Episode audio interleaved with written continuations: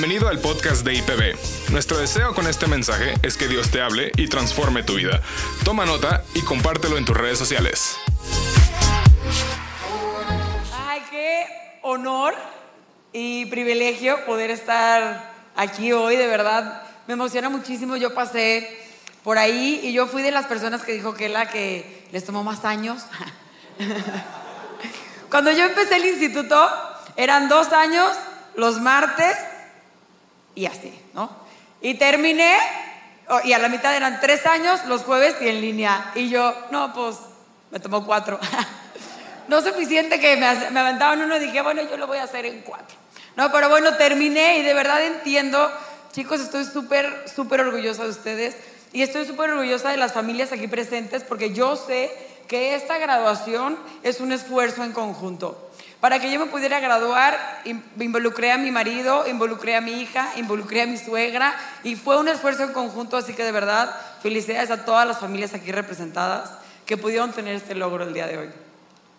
Y yo sé que ahora soy la tercera en hablar y de verdad yo creo que ya ni siquiera pude haber predicado porque Gladys y Kiela dijeron cosas maravillosas, que bárbaro, yo creo que tenemos dos predicadoras en potencia, o ya, ¿no? Pero así que les voy a pedir que se me pongan de pie un segundo.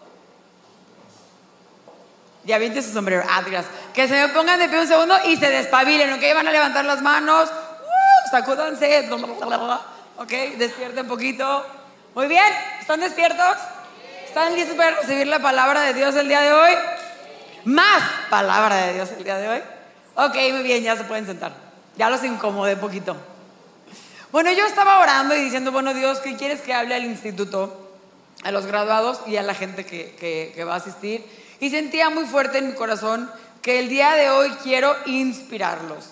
El día de hoy el Espíritu Santo quiere inspirar sus vidas. Él disfruta junto con ustedes este logro que tienen hoy, pero como dice la Biblia, Dios nos lleva de gloria en gloria y de victoria en victoria. Así que esta no va a ser la única victoria que van a lograr. Ustedes tienen muchas más victorias por delante.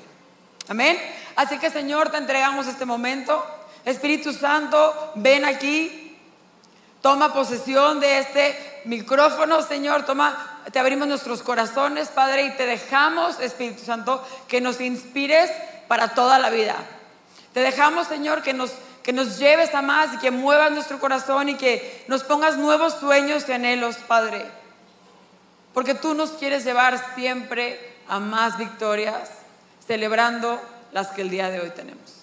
Amén. Muy bien, y para inspirarnos, iglesia, yo creo que hay un capítulo en la Biblia que es muy, muy inspirador, ¿ok? Y es Hebreos 11. Hebreos 11 habla de los héroes de la fe, ¿ok? Habla como de los más famosos héroes de la fe. Y yo creo que aquí hay muchos héroes de la fe. Pero vamos a ver qué hicieron esos héroes de la fe y cómo es que llegaron a estar en el salón de la fama de la Biblia de esos héroes de la fe. Así que voy a leer un buen tramo, pero como ya, pues muchos aquí ya son teólogos, pues ya está facilísimo, ¿Ok? Y quiero que me sigan porque es muy importante que escuchemos esto porque vamos a ver todo lo que ellos hicieron porque esto está en la Biblia para que sepamos que nosotros también lo podemos hacer. O no nada más lo hicieron, sino nos pasan la batuta y ahora nos toca a nosotros. Muy bien, y dice, lo voy a parafrasear, no voy a leer todo Hebreos 11, ¿ok? Va a ser partes, no, no, no, no se espanten, ¿ok? No lo estoy leyendo completo. Y dice, ahora bien, la fe es la garantía de lo que se espera, la certeza de lo que no se ve. Gracias a ella fueron aprobados los antiguos. Por la fe entendemos, y quiero que digan conmigo, entendemos entendemos, por la fe, entendemos que el universo fue formado por la palabra de Dios, de modo que lo visible no proviene de lo que se ve. Y por la fe, Abel, quiero que digan conmigo, ofreció, por la fe, Abel ofreció a Dios un, un sacrificio aceptable, más aceptable que el de Caín. Por la fe, Noé, con temor reverente, construyó un arca para salvar a su familia. Por la fe, Abraham, cuando fue llamado para ir a un lugar más que más tarde recibiría como herencia, obedeció y salió sin saber a dónde iba. Por la fe, se radicó como extranjero en tierra prometida. Por la fe, Abraham, a pesar de su avanzada edad y de que Sara misma era estéril, recibió la promesa, recibió la fuerza para tener hijos, porque consideró fiel al que le había hecho la promesa. Todos ellos vivieron por la fe y murieron sin haber recibido las cosas prometidas. Más bien, las reconocieron a lo lejos y confesaron que eran extranjeros y peregrinos en la tierra.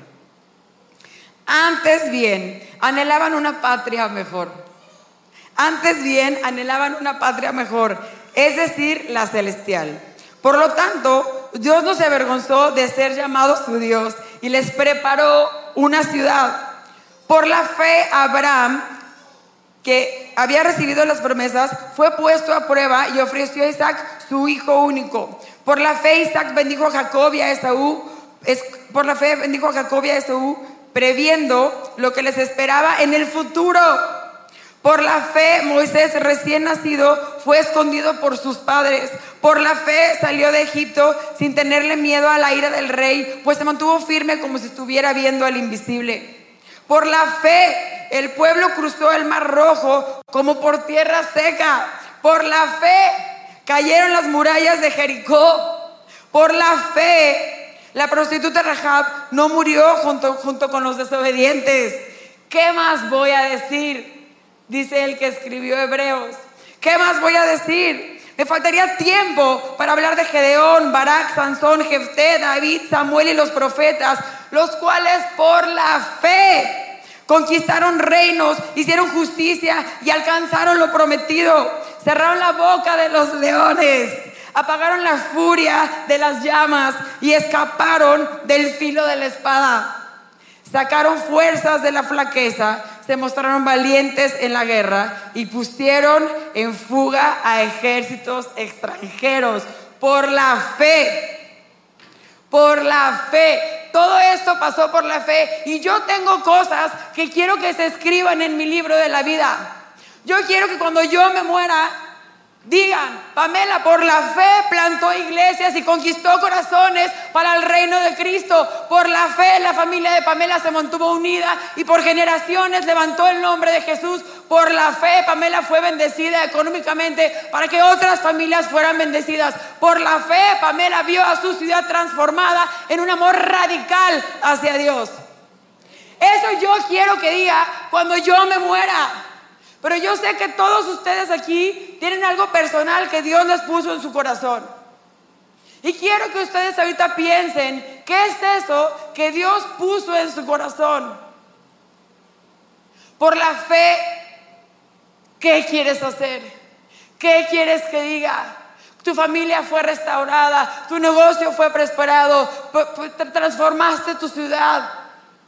No sé, fuiste presidente, ¿qué quieres que diga? Por la fe que hiciste. Y a veces cuando piensas en ese llamado o en ese propósito tan grande, puede llegar a tener dos pensamientos en tu mente. Una es un anhelo muy grande, ¿no? Ya quiero que pase. No que ya me quiera morir, pero ya quiero que pase, ya quiero verlo. Y otra puede ser un tanto abrumador. Se puede ver enorme, oh, cómo que conquistar la ciudad, cómo que, cómo que perdonar, cómo que mi familia restaurada, pero para que se restaure tengo que perdonar y cómo, ¿no? Y se ve un poco abrumador, se ve muy, muy grande. Pero estos héroes en la Biblia también tuvieron esas emociones, esos sentimientos y esos pensamientos. Se veía muy grande la promesa de ellos también, también se veía casi imposible. Pero todos ellos tenían algo en común. Todos ellos tenían una fe activa.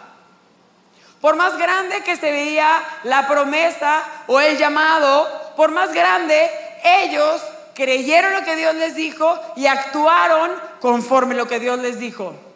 Eso es una fe activa.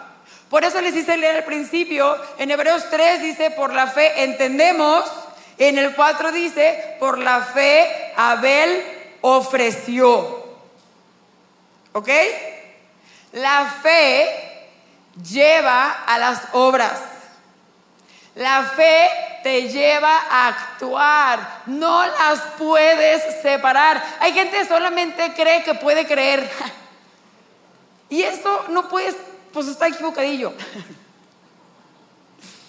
Hay gente que cree que dice, no, pues yo sí creo en Dios, pero pues ahí anda y yo ando por acá haciendo mi vida como yo quiero. Esa no es fe. Esa no es fe en Dios. Porque la fe te lleva a actuar. Es una fe en, es una, es una fe en movimiento. Me encanta porque yo me acuerdo que antes se usaba muchísimo, no sé si alguien lo escuchó, que la gente decía, el cristianismo no es una religión, es un estilo de vida. Ah, ¿Alguien lo escuchó? Y la verdad no es tan cierto toda la frase. o sea, la fe sí el cristianismo sí es una religión. O sea, es un tipo de religión. Pero el cristianismo sí es un estilo de vida. Si tú eres cristiano y tienes una fe cristiana, tú tienes un estilo de vida. Les puedo asegurar, es más, Gladys lo acaba de decir. Gladys dijo, no somos los mismos que cuando empezamos el instituto. ¿Por qué? Porque la fe transforma porque la fe lleva a las obras. Amén. En Santiago 22 dice, la fe y las obras de Abraham activa, ¿qué? actuaban, es que ya es mi letra. la otra la de la computadora, esta ya es la mía.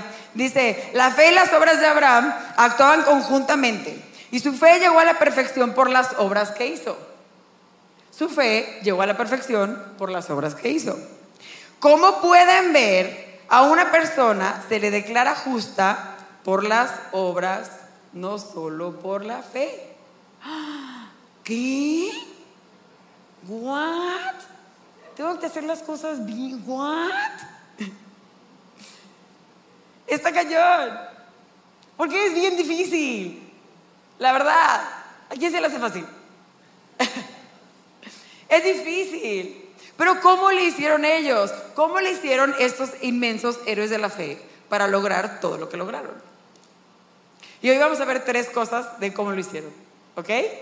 La primera, conocer a Dios. Ellos se dedicaron en conocer a Dios. ¿Ok?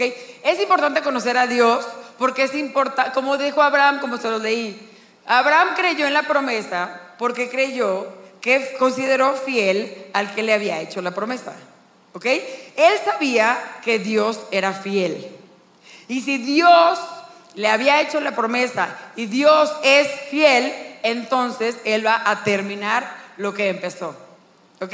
Si tú conoces a Dios, tú sabes que Dios es fiel, que Dios tiene un amor leal hacia tu vida, tú sabes que Dios es paciente, que Dios no se cansa, que Dios es, es infinito, omnipotente. O sea, tú conoces y sabes cosas de Dios, entonces tú le vas a creer a su promesa. Pero yo me he dado cuenta en estos últimos tiempos que también es importante conocer a Dios para saber si lo que tú crees que es una promesa, en verdad es una promesa de Dios. Es súper difícil saber eso. Pero yo me acabo de enterar hace un tiempo que unos pastores se, separaron y yo, pues la X, ¿no? Pero, pero, pero luego me contaron, me dijo, no, es que ella, la pastora, se enamoró de otra persona mientras estaba casada con el pastor. Y ella dijo que Dios le había mandado a su verdadero amor mientras ella estaba casada. Y yo la verdad me reí. o sea, eso no viene de Dios. Tienes que conocer a Dios. ¿Cómo crees que Dios te va a mandar el amor de tu vida cuando estés casado? Eso no viene de Dios. Y a ver, eso la verdad para muchos de nosotros es muy obvio. ¿No? ¿No? Pero ¿qué pasa si tú le estás pidiendo a Dios bendición económica. Dios, bendíceme financieramente. Dios, quiero que me prosperes. Pero tienes un problema en tu corazón de soberbia y tienes como soberbia contra tu pareja. ¿Ok? Y no te puede, y te sientes superior a tu pareja. Y luego Dios, ¡pum!, te bendice económicamente. ¿Qué va a pasar? Te va a crecer esa soberbia. A Dios le importa más tu corazón que tu felicidad. Dios quiere bendecirte eternamente, no con premios así como perrito que te caigan cositas. Dios quiere bendecirte eternamente. Dios no te va a dar un regalo que te distraiga de lo que de verdad es importante. Entonces, una vez que tú estés seguro que la promesa viene de Dios, ¿ok? Y que va conforme al carácter de Dios, tu promesa viene. Tu promesa viene. Solamente que tienes que resistir. Lo que me lleva a mi siguiente punto. No te des por vencido. Lo mencionó también Gela. No te des por vencido. Las cosas se van a poner difíciles. Nos va a cambiar la situación. Yo por eso duré cuatro años en el instituto, porque tuvimos una pérdida familiar y porque vino el COVID y porque, puff, la verdad, me, me hice para atrás un poquito y regresé. No te des por vencido. Ahorita nosotros tenemos el panorama completo de que de lo que pasó con Noé, con Abraham, con Moisés y sabemos que lo lograron, ¿no? O sea, Moisés sí liberó el pueblo de, Israel, Abraham sí tuvo una descendencia de como, tan numerosa como la, como la arena del mar, ah, con Noé sí llovió un diluvio, pero cuando Dios les dio la promesa, parecía imposible. O sea, Noé vivía en un lugar que era una tierra completa, era una región, ni siquiera un pueblito, era una región completamente seca, ¿ok? Este, Abraham, estéril, Tardó varios años en llegar su promesa y luego después, cuando, cuando a mí no sé por qué me, causa tanta risa, cuando se embaraza Sara, ¿cuántos hijos le da? Uno. Vas a tener herencia como la arena, y le da uno, era como para que le diera quintillizos, ¿no? O algo así. O sea, si ya pues cinco, bueno, de cinco te va a salir, pero uno. O sea, a veces las cosas parecen imposibles. Pero no te des por vencido si la promesa viene de parte de Dios. Esa promesa va a llegar. No te des por... Tienes que seguir presionando, tienes que seguir empujando, tienes que seguir confiando. Y algo que me encanta aquí es que todas estas personas que leemos eran seres humanos imperfectos. O sea, a veces creemos que sí lo lograron y su promesa se cumplió y seguían presionando porque eran superhéroes, superestrellas, ¿no? Pero todos ellos eran imperfectos.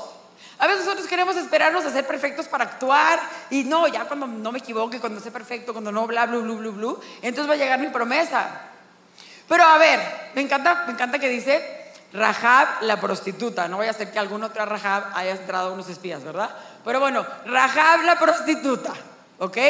Pero bien pudo haber dicho Moisés, el miedoso tartamudo, Noé, el que tenía problemas con el alcohol, Abraham, el que dudó y tuvo un hijo fuera de la promesa. Todos eran seres humanos imperfectos, pero en Dios nuestras imperfecciones se convierten en historias de salvación y victoria para nosotros y para alguien más. Es importante que sepas esto. No te enfoques en tus imperfecciones. Como dice Abraham, fue perfeccionado conforme fue actuando. Tú vas a ir siendo perfeccionado, pero tienes que empezar a actuar. Tienes que seguir actuando. Tienes que seguir confiando. No pongas tus ojos, ay, me equivoqué, ok, me regreso, me enfoco en Dios. Pon mi mirada en Cristo, pon mi mirada en lo que Él puede hacer. Y seguir empujando, y seguir caminando, y seguir llevándote tus pies a tu promesa. Porque mientras tengas una fe activa, tu promesa, tu meta va a ser real.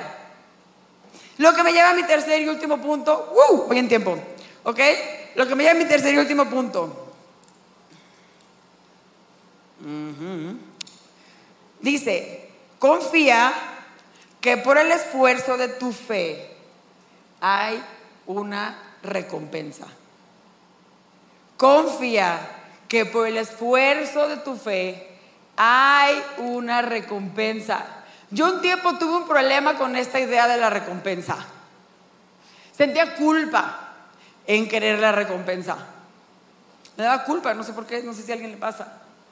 Pero estudiando ahorita esto, encontré más de 46 versículos que hablan acerca de la recompensa. Si fuera, fuera algo que te tuvieras que sentir culpable de querer, no habría 46 versículos en la Biblia que te prometieran una recompensa. ¿Ok? Y de hecho en Hebreos 6 dice, sin fe es imposible agradar a Dios. En Hebreos 11:6, perdón, sigo el capítulo. Sin fe es imposible agradar a Dios porque es necesario que el que se acerca a Dios crea que Él existe y que recompensa a quienes lo buscan. Dios quiere recompensarte. No te está haciendo el favor. No dice, ay, bueno, toma. Dios quiere recompensarte. Dios quiere bendecirte. Él lo quiere hacer. Él quiere que disfrutes. De verdad. Y aquí me encanta porque hay, yo encontré tres tipos de recompensas, ¿ok? Hay una recompensa que es en la tierra, ¿ok? Tú vas a tener recompensas de Dios en la tierra. Dios va a mostrarte su, poder en, temas de sanidad. Dios va a mostrarte su poder en temas de, crecimiento económico. Dios va a mostrarte su poder en temas de, restaurar familias. Dios va a mostrarte su poder en muchas y muchas cosas que Él quiera y decida que son para tu bien, como vimos en el punto 1. Pero como dice en Hebreos 11, no me acuerdo cuál es 13 creo, dice que no todos los héroes de la, de la fe vieron las promesas cumplidas en la tierra. No te digo esto para que te desanimes, te digo esto para que te animes. No siempre vas a ver la recompensa instantánea. No siempre la vas a ver. Pero me encanta que dice, todos ellos vieron por la fe y murieron sin haber recibido el cumplimiento de las cosas prometidas. Más bien, las reconocieron a lo lejos y confesaron que eran extranjeros y peregrinos en la tierra. Más bien, las reconocieron a lo lejos. Las pudieron vivir a lo lejos. Y me acaba de pasar algo muy padre que quiero platicarles rapidísimo. Yo me casé con un hombre maravilloso que se llama Iñaki. Y cuando yo me casé con Iñaki, mi esposo era universalista. Él creía que todo estaba bien y que todo, lo, todo el que hiciera bien estaba bien. Y yo me casé con él así y yo estaba segura que el Dios que yo conocía iba a enamorar a mi esposo. Yo estaba segura, yo lo podía ver levantando las manos, tirándose al piso enamorado de Dios. Yo lo podía ver. Y mi papá un día me dijo, como dice en la Biblia, Pamela, tú declaras las cosas que no son como si fueran, tú empiezas a tratar a Iñaki como alguien que ama a Dios. Y empecé a hacerlo. Empecé a tratarlo como alguien que amaba a Dios, empecé a verlo, empecé a declararlo y poco a poco mi esposo fue enamorándose de Dios. Poco a poco mi esposo fue enamorándose realmente de Dios y de repente llegábamos un domingo y levantaba las manos y lloraba y quién que no estuvo la predicación y yo me hacía la cool claro, ¿verdad? Pero por dentro yo sentía, yo estaba viendo una promesa cumplida. Yo la había visto hace siete años y la estaba viendo cumplida. Y el último mes mi esposo ha sido transformado por completo, tiene más fe que yo, es impresionante, todo para él es Dios, en, los pájaros ve a Dios, en el amanecer ve a Dios, en la gente ve a Dios y yo neta en él, o sea, pero él en, todo ve a Dios, está enamorado, apasionado, tiene su primer amor con Dios, está medio poquito envidia y, y está así pero agarrado de Dios y, y luego digo, no lo puedo creer, yo lo vi. Y ahorita se está cumpliendo. Pero ¿sabe qué pasa? Que con esta promesa que Dios ya me cumplió, yo a lo lejos puedo ver a toda mi familia, yo y mi casa serviremos al Señor. Lo puedo ver a lo lejos. Dios me cumplió una cosa y yo no sé si voy a ver a mis nietos, mis bisnietos, pero yo sé en fe, lo veo, que yo y mi casa serviremos al Señor. Porque la fe puede echar mano de bendiciones a gran distancia y ayudarte a vivirlas como si estuvieran pasando. Ese poder tan maravilloso tiene la fe. Tú los puedes vivir desde ahorita, aunque no hayan pasado. Tú ves el comienzo y tú ya sabes cómo va a terminar. Es un regalo maravilloso. Y aquí en Hebreos también habla de otro tipo de promesa, la segunda promesa, la segunda recompensa que son las recompensas o las promesas eternas. Dice que eran extranjeros y peregrinos. Iglesia, no, no, eh, más bien estamos diseñados o llamados a poner nuestros ojos en la vida que viene. Esta no es la única vida que tenemos. Hay una vida que viene, hay una vida maravillosa. El cielo está ahí esperándote con todo lo que trabajaste. Ahorita en esta vida vas a tener, vas a decir que no a algunas cosas, vas a tener que vivir de cierta manera que igual te va a costar más trabajo. Pero tú tienes que estar seguro que todo lo que tú hayas hecho aquí en la tierra, Dios tiene una recompensa para ti en el cielo. Este esfuerzo que estás haciendo ahorita vas a ver también recompensas en el cielo. Dios dice que está preparando tu ciudad, Dios está preparando tu morada, te tiene algo especial en el cielo. Cuando esta vida termina, empieza la buena.